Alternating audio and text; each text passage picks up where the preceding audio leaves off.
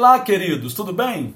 Ah, quando o apóstolo Paulo escreve aos Filipenses, capítulo 3, a partir do verso 12, ah, ele nos ensina um princípio maravilhoso. Princípio que nós não somos perfeitos.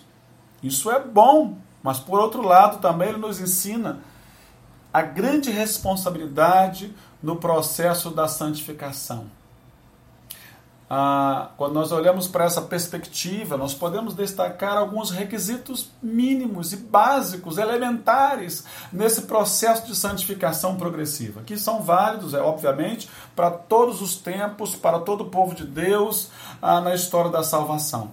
Ah, em primeiro lugar, nós devemos ter em mente que a carreira cristã exige ah, de nós ah, que tenhamos a consciência que fomos vocacionados por Deus para a salvação, para o prêmio da soberana vocação de Deus. Aqueles que foram chamados, aqueles que foram eleitos ah, para salvação e vida eterna. Ah, em tempo oportuno, o Senhor usará a sua palavra para nos chamar e para chamá-lo. Ah, mas, em segundo lugar, também, nós precisamos ter em mente que a santificação progressiva ela exige de nós abnegação. O verso 13 ah, da carta aos Filipenses, capítulo 3, diz: Esquecendo-me das coisas que para trás ficam Certamente Paulo tinha em mente aqui ah, o deixar, o abandonar, o abnegar, a mesma expressão que Cristo usou ali, aquele que quer vir após mim, negue-se a si mesmo.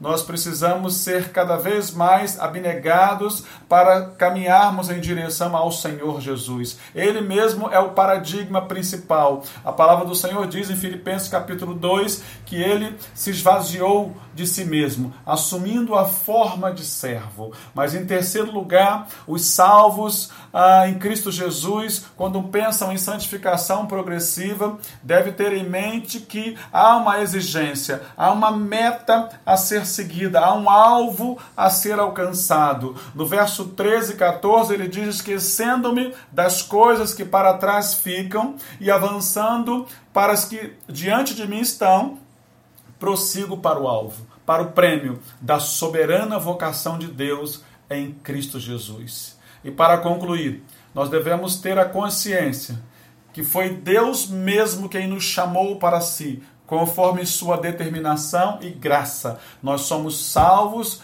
escolhidos pela graça de Deus.